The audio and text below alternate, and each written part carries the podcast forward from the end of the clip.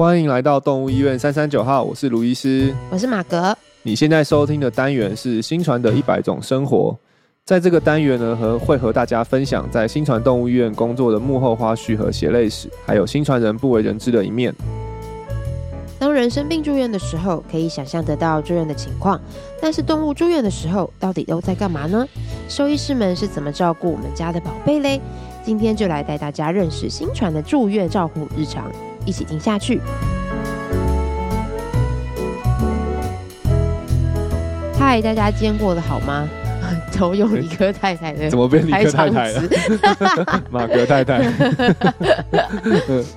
因为没有，只是突然想到说，这好像已经是很呃，因为上次录都是录避风港啊，一些系列什么的，嗯、然后一般就是专访，已经很久不是录这个我们两个人的。哦，的一百种生活，突然觉得哎、欸，好像有点 chill，可以松一点，是不是？有来有有来宾的时候，我们对，其实很哎、欸、很多是 podcast 都是有来宾的时候，其实是比较好录的。但是对我们来两个来讲，每次有来宾来，我们也都是那个很也是要戒慎恐惧，对对对对对，反而要。问好问题，问对问题，对对对，对反正像我们自己自己聊比较轻松，对，偶尔还可以卡掉，对对，对，都可以剪，都可以剪，没有。今天还蛮特别，上次讲了那个我们的新传急诊 daily 嘛，对啊，对，我发现那个集数大家点击率还蛮高的，大家都喜欢听一些那种很 很很耸动危急的状况，还是是想我们知道我们的日常呢？希望是都是啊，对对，今天我们就要带你们进入一个。更危急的状况，对对对，而且是属于那个长跑型的状况了。没错，对。那今天要跟大家介绍，就像题目提提到的，就是我们今天要讲到的是我们在新传里面的住院 ICU 住院照护的日常啦。嗯、对，那一般来说，动物住院情况其实一般人来讲好像比较不太知道，对不对？没有看过。对啊，因为大部分的动物其实不不需要住院嘛，就是大部分都是来看门诊，然后开药，然后回家吃，然后如果真的不好就再回诊。嗯，对，那其实需要住院的，坦白讲，真的是是是少数。对，所以也不是每个毛孩爸妈都会遇到。像像我家的狗狗活了十七年也没住过院。哦，那它很很厉害哎，真的，它也它也没有没有没有没有生病要住过院。对，所以可能真的不是每个毛孩爸妈都会遇到。对啊，嗯。对，所以今天就是要来跟大家讲讲动物医院的照护日常，对，或者说新传的 ICU 日常。对，对，对，我觉得我，我们的日常可能跟别人日常应该会有点点不一样。我们等一下可以来聊一聊。对，啊啊，呃，对了，没错，而且每间动物医院的属性又不同。是啊，所以每一每一间医院的那个日常真的都都会不大一样，都也都蛮精彩的，我相信。相信 没错。对，但是我们今天来讲的是新传的部分啦。嗯，对，我们最近最近还 OK。但是前面撑过了一场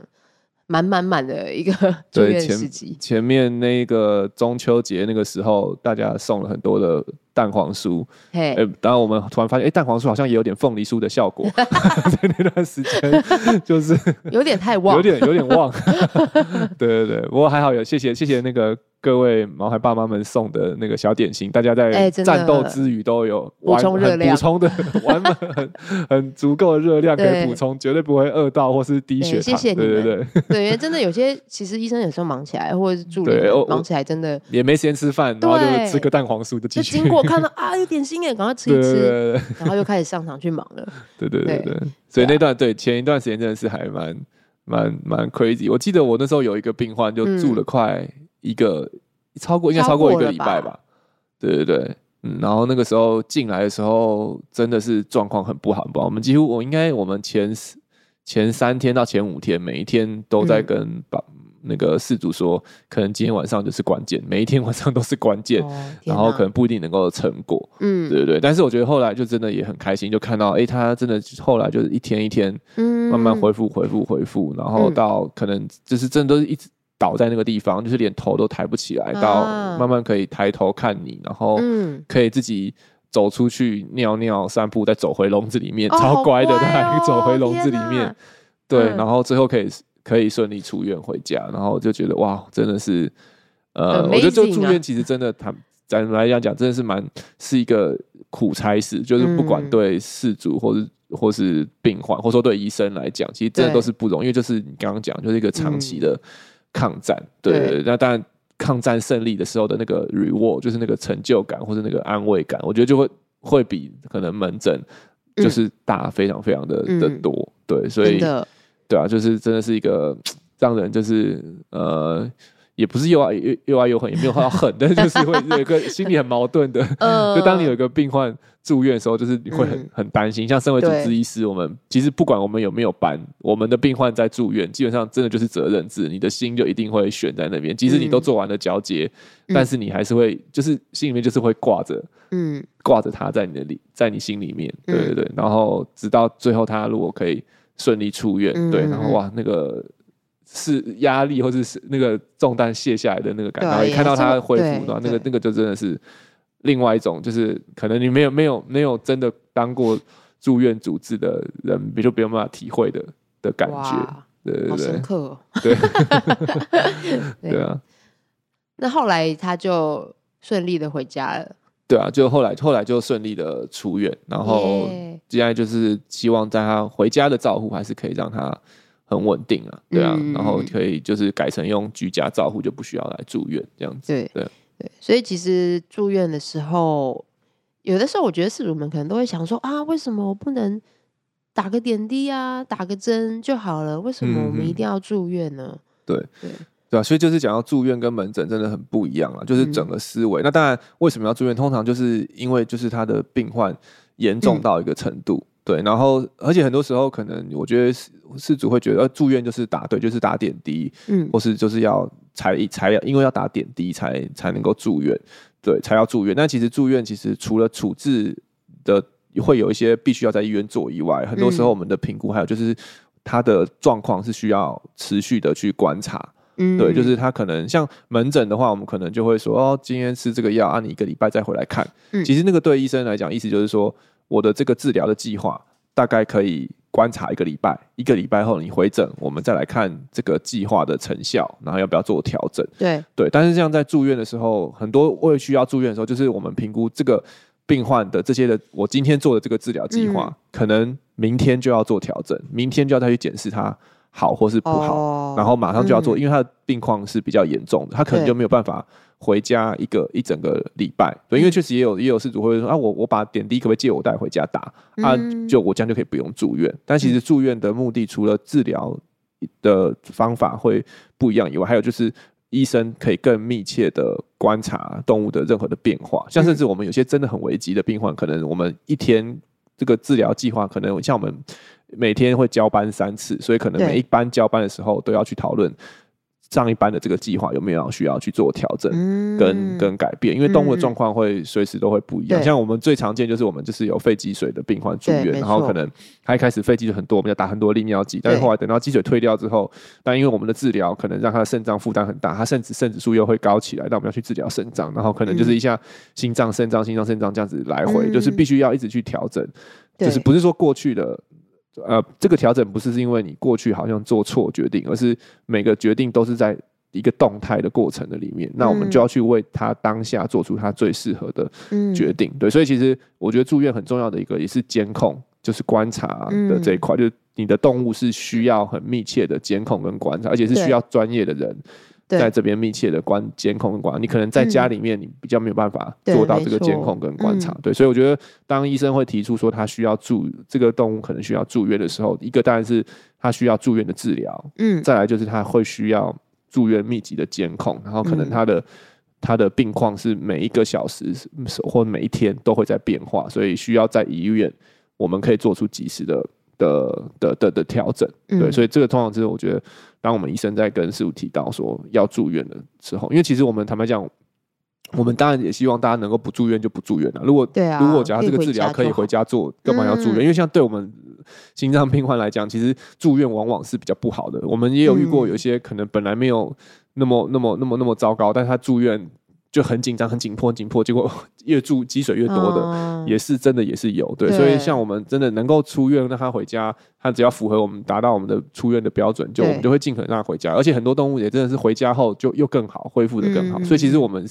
至少在新传了，我们是相信回家一定是比住院好。所以，对但是不得已需要住院的时候，就是还是要住，因为他那时候状况回家。没有办法给他组好的治疗跟监控，他可能就是随时生命都会有危险。嗯，对啊，对，嗯、没错。所以其实这样子听卢医师说，住院照护就是其实就是好像在做一个长期的监控，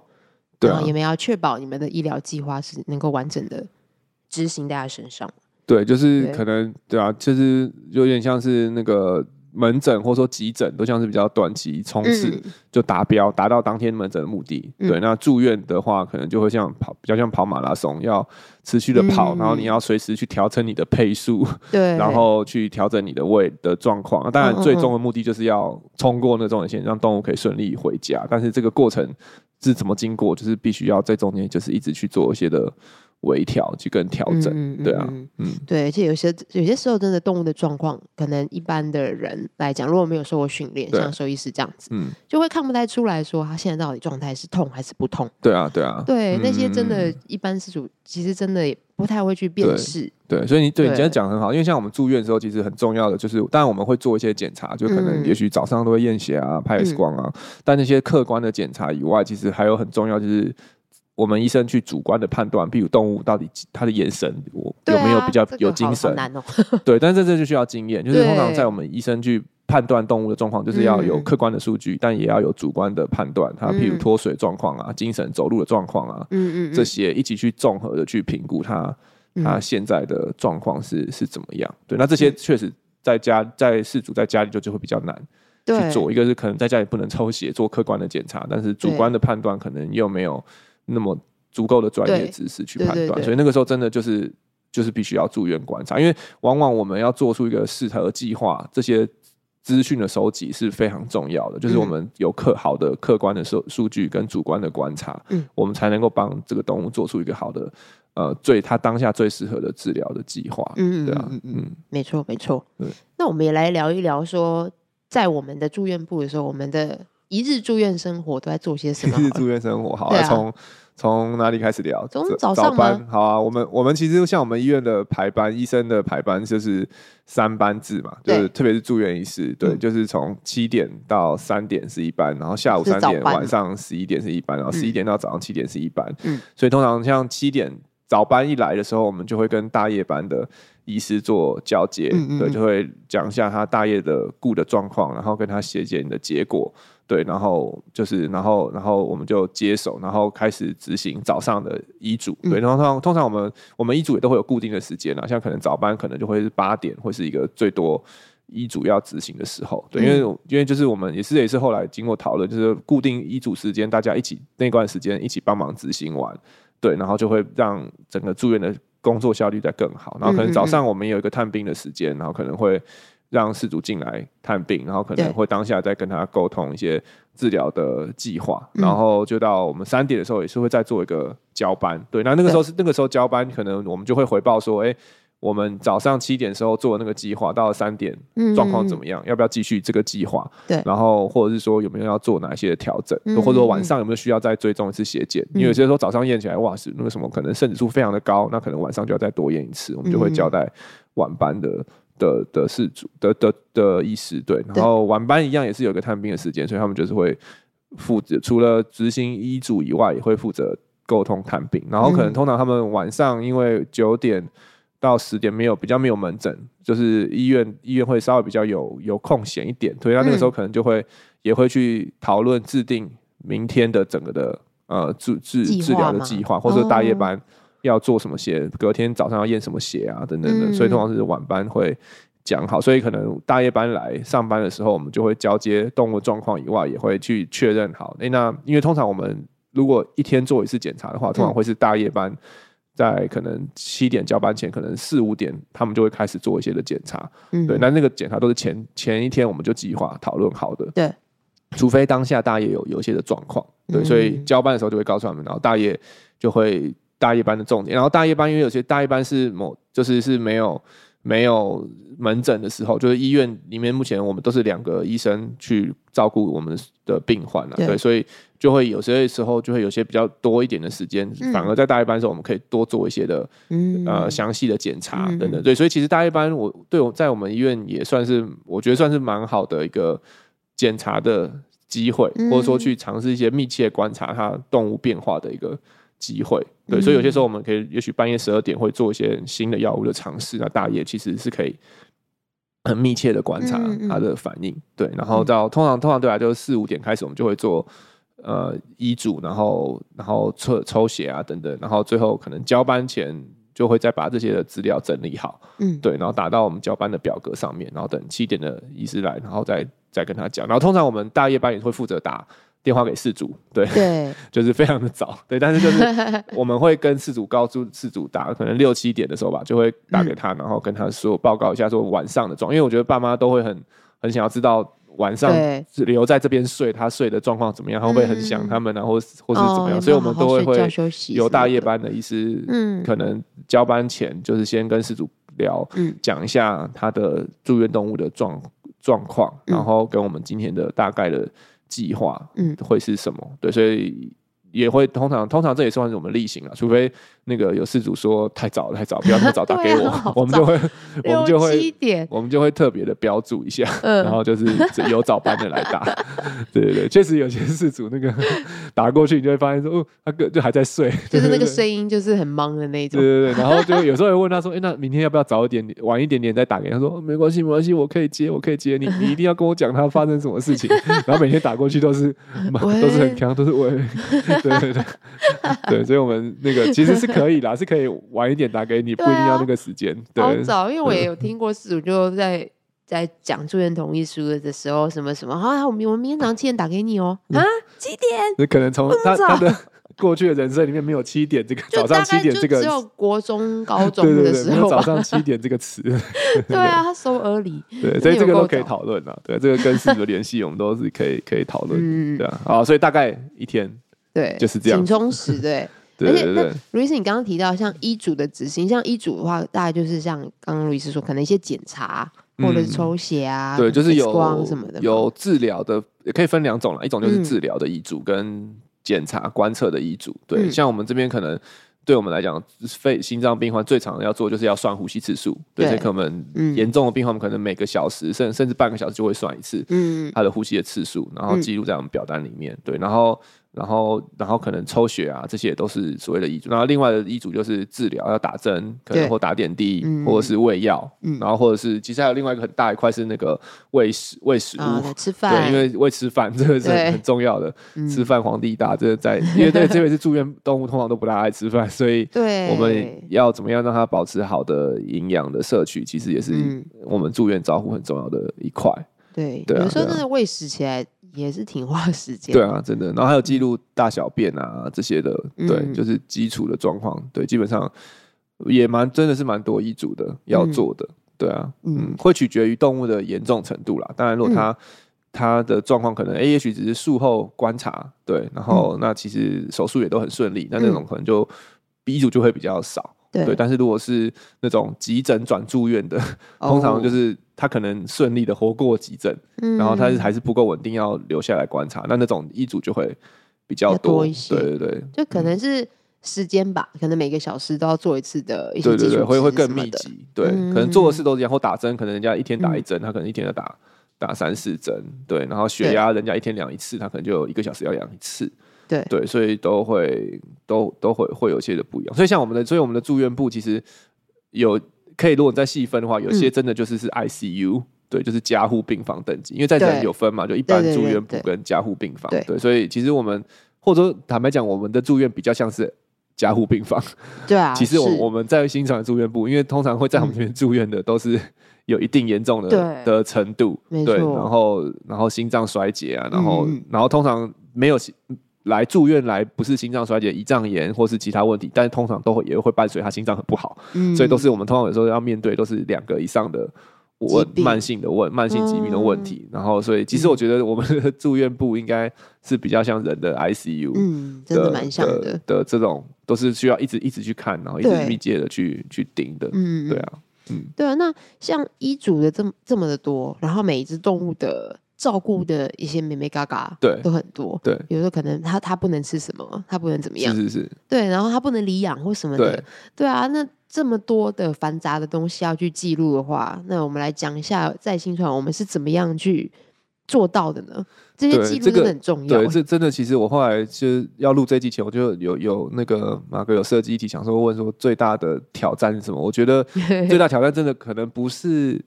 自主医嘱的执行本身，就是说打针什么那个，其实都跟门诊是一样。那我觉得最难的就是这些资讯讯息的传递，对啊，流通。因为如果假设我们我们新传的住院部都只收一只动物的话，那其实。住院其实不会太难，因为大家都照顾他那一只，嗯、所以大家都很了解他是谁，他他他什么时候要吃饭，对。嗯、但是当当然我们希望我们能够照顾越来越多的动物的时候，当然可能有五只动物的时候。嗯可能 对啊，那个资讯量就会很大，对，可能一只一只八不同，一只一只要吃吃肉泥，一只要吃饲料，一只要吃手撕的鸡胸肉，然后一只要什么什么对，那然后你要怎么 怎么去记住？所以就光用人脑很难。然后特特别就是当你的住院量大的时候，你就不可能只有一个人去顾，因为如果一个人顾，然后可以所有事情他都知道，他自己知道，也比较简单。但是如果你现在有很多人，像我们可能至少一个班都会排两个人去顾，在住院部顾顾住院的话，那其实。彼此间的沟通就也很重要，就是比如这个一组，哎那个手撕鸡胸肉你刚喂了吗？还是我没喂？所以这些资讯传递，其实我觉得是最大的挑战。当特别是你我们想要照顾好更多的病患，然后又维持好的品质的时候，嗯、对啊。所以像呃传统来讲，我我记得我那时候去以前在那个 Cornell 实实习见习的时候，他们我有去他们的住院部 ICU 就 run 过，然后他们那时候就是每个每个住院病患每一天都是有一张 B4 的纸。然后上面就会有一个时间表，就从一小时到二十四小时，然后就是横轴就是时间，就是零零点零分到二十四点，然后纵轴就是他要做的事情，譬如血压，嗯，然后什么体温什么什么什么的，然后他所以他就会有很多的格子，然后他们每天就是要去用荧光笔去把那个什么时候要做什么事情用荧光笔画起来，就五点钟要量体温，就用那个把荧光笔画起来，所以当那个住院部照护看到这个。上面格子上面有荧光笔的，到五点的时候，他就知道，哎、欸，要去写，要去量体温，然后把体温写在那个上面。嗯、对，这个是比较，哇，这个是几年前啊，可能我去十几年前吧。对，应该有 update 了吧？的状况，对，所以我那时候说，其实从最原始的开始讲，那、呃、其实那个会有问题，就是都在纸上面，所以其实资料只有看得到纸的人才知道。对，而且你要主动去看，因为你那个。荧光笔不会不会不会告诉你说我有我这边有荧光，你要自己去看去翻才会知道。所以你五点钟，嗯、如果你本来不知道他五点钟有医嘱，其实你就不会去看那个纸，你就不会知道五点钟要量体温。嗯、对，所以你可能那个也是要靠人力去记。可能你当班的时候，你要把我看到他们的那边的住院医师就会把所有的纸都拍在摊在桌上，嗯、然后一个个去看，然后大概记一下说几点要干嘛，几点要干嘛，然后主动的去做。然后像我们。我们心传一开始的时候，其实我们我们就发现，其实第一个我们想要先改变是，嗯，不能只有纸纸本，对，也就是纸本就是你资讯的传递就会只会限被那个纸限制住，所以其实我们一开始我们是先用 Google 的表单，嗯，做了一个线上版的那个住院照护，就是就是仿照 Cornell 的那个格式，我们做了一个 Google 的线上版，所以至少你不一定要在。有看到那张纸才知道住院的计划，你在家里其实也可以看得到，或者说你在上班路上你也可以先看一下状况怎么样。所以，所以这个我们就先有一个 Google 云端版的住院记录表单。所以我们现在的每个住院表单其实都是 Google 云端的格式，所以你在任何地方，主治医师你不在医院，你也可以看得到他的过去一小时的呼吸次数是几下这样子。然后，但后来我们就发现说，其实有这个好像也还不够。哦，因为就是你如果都只只有。表单的话，其实还是要主动的人去看这个表单。嗯、那其实当住院动物很多的时候，其实我们能人去看的有限，就是光那个荧幕啊，就是你要把那个表单缩成四个角落四块，哦、然后这样子去看，其实也是有点困难。就还是会有时候还是会太多的时候会还是会漏、嗯、漏掉，可能需要要做的遗嘱。对，嗯、所以后来其实我们那个吴医师就是我们也很厉害，他就是去。写了一些程式，像我们现在我们现阶段的版本，就是我们那个表单会有一些自动提醒的功能，对，然后我们会有个总表，对，大家在新传如果有来过住院部，就会发现我们的 ICU 上面也会有一个总栏，就是很明确的写出，而且是一看就可以知道哦，今天有几次住院，然后大家的主要的住院的原因是什么，对，所以这个这个后来我们的这个表单其实已经有进阶到，可以帮助我们很一目了然的知道有哪一些。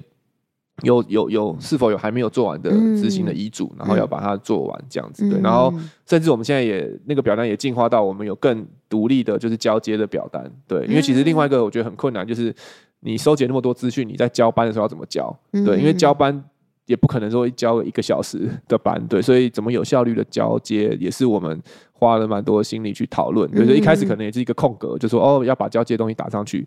但现在我们就是有把一些特定要交接的事项都给它固定的格子，所以大家会用按照正确的格式去填，然后所以来上班前，其实有些医生就会先自己先眼光眼，其实自己先看过一次交接的内容，然后其实在在口头对就会非常非常的的快，对啊，然后像我们最新的一个。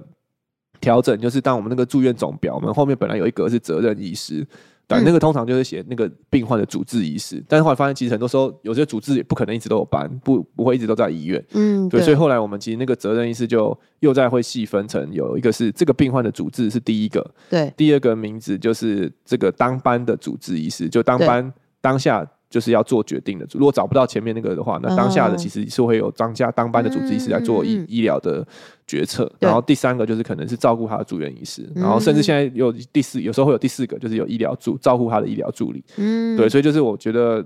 住院部就是人，当很多人要一起工作的时候，就是把工作的那个细分细分责任做一个很区分，大家知道自己要做什么、负责什么事情的时候，其实都会增加工作效率。对，所以其实。工住院部真的是工作很繁杂啦，对。那我们在新传，我们就是也是希望透过透过这些一些一些科技的技术啊，嗯、或者是协调的协作的工具，对。嗯、那像我们现在我们的那个 Stack 沟通沟通软体也有一个一个住院的 channel，所以它也会不时的会提醒我们有几支住院，然后一些病例的的沟通，我们都可以在那个那个 channel 去沟通，嗯、对。所以。确实，我们在这个上面，我们是花了蛮多的心力啊，就是希望给就是住院的病患更好的照护，然后更有效率的照护。对，这点这点可能真的是今天算是首次。透露给外面的人。啊、我刚刚听你刚刚听你讲，我想说哇，刘医师你讲很细。对，因为不是好像之前也没有没有讲，但是但我觉得这个是也是我们背后的努力啦，对啊，可能大家看到就会说哦，就是顺顺的过去，但其实要顾好一个住院是，是我相信每个医院真的都花了很多的心力，对，去去把他们的住院的整个的流程，嗯、然后去去做好，然后最后的。成果可能就是哦，进来的病患好获得好的照护，嗯、对，但是这个背后真的是有很多的咩咩嘎嘎跟心血在里面，对啊，对啊嗯嗯，哇，这听起来真的很不容易，但是确实这样子的记录方式会让。每个人都可以很清楚知道哦，这个宝贝是什么样的情形，嗯、然后还有什么要特别注意的事项，对对对，对，然后做什么医嘱，其实都很清楚可以记录。事主是不是跟我们讲了什么话？我们要什么时候回他？嗯、这些对对对对对，对，这都是很细节啊，所以一定要有一个好的工具把它记录下来。没错，对啊，真的很好玩。我觉得还有看过什么，呃。事主是要叫姐姐，不能叫妈妈，这种蛮可爱的。就是我们这些都会记，对，就我们大家都要记得。然后有些像我，我觉得最多是食物吧，就是什么什么什么，就是什么那个不喜欢吃鸡或者什么的，对，拔辣要拔辣要剪，是什么之类的，对，什么要磨碎，什么之类，就是很多。我们会，我们尽力啦，就是我们一定都会记录下来，对啊。因为只只能说，就是爸爸妈妈真的很爱。他们的宝贝们，对，对，对，对，对，所以都会很很细心的交代这些。那这些我们也都会都会把它记下来。对对对，我觉得这也是蛮有趣的记录。有时候看完那表单，还觉得太可爱了。对对对，很有趣。就哦，好好知道了。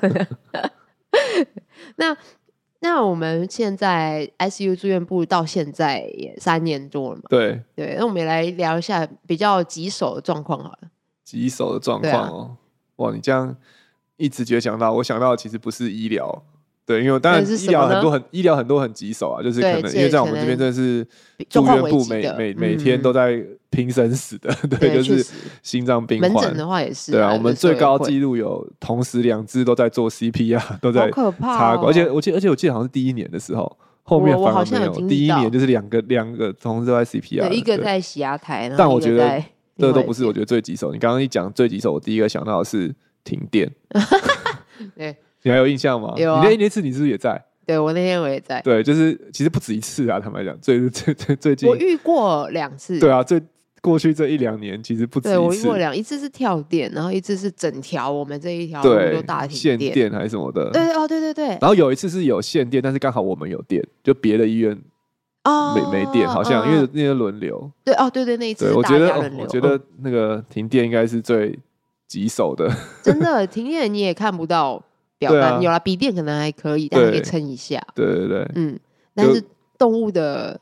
吸氧的话，对啊，因为像我们的 ICU 笼其实也都是插电的，嗯，ICU 笼了。应该说我们所有的动物照护的东西都是要电的，啊，就是 IV pump 啊，什么都是要电的。所以那时候当下瞬间没电的时候，真的是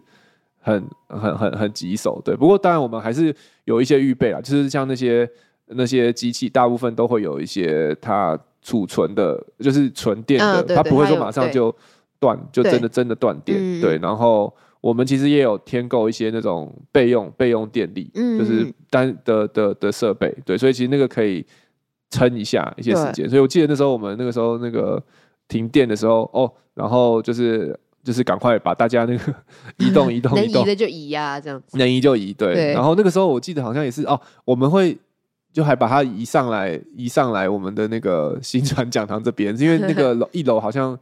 发电机啊。发电机的发电机有都会有些有些的有供电，就是大楼发电机，但是味就是有些的味道。对，那时候我们就那时候就很担心动物会不会 会不会受到什么影响，所以就我们就紧急的，就是赶快移动他们上来，对，然后就把机器啊什么都推上来，然后把一些能能有用行动电源的用行动电源，然后能用紧急电源的紧急电源，氧气钢瓶，扛氧对，然后氧气钢瓶也先带上来，因为那时候 ICU 其实也没有。没有电，所以就是只好吸氧，就要改成用那个氧气钢瓶加上那个面罩。嗯，对对对，哇，那时候真的是兵荒马乱，完全。不过那个时候大家真的是蛮蛮有默契的，通力合作。对对对，你报谁？你报谁？干嘛？然后一群一群人会是，我记得那台我们还有就是先联络看看是不是真的大家都全全台北都没电。对，好像有一次是有有一些地方是有电的，然后我们就还要联络说是不是要赶快转院。对，因为那时候也不知道什么时候才会。嗯，恢复电，复电，对对啊，然后真的是医疗院所没电，真的是真的很很可 怕，很惨，对啊，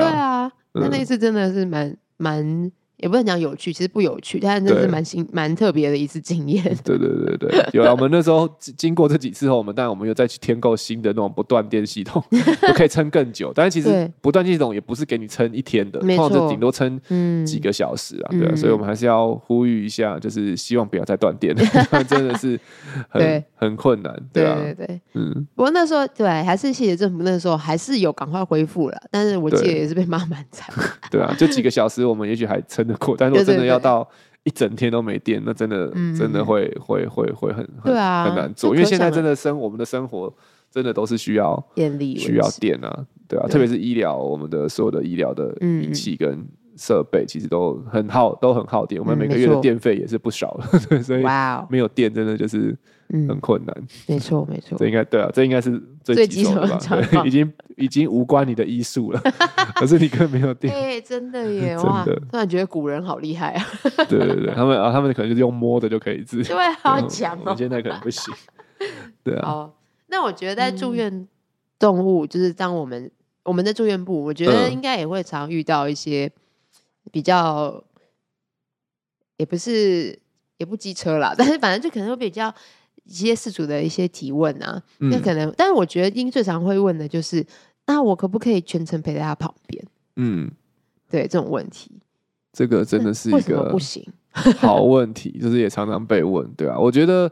呃，我觉得可能那个是，也许是因为他们事主在人的。人住院的状态，嗯，就是投射到动物住院的状态了。嗯，对，我觉得因为像在人，大部分都是可以有一个家属陪病嘛。哦，对，可能一般病房的话，对，一般病房都可以陪病。对，但是其实我就刚刚我们有讲到，其实像特别在新传，其实我们的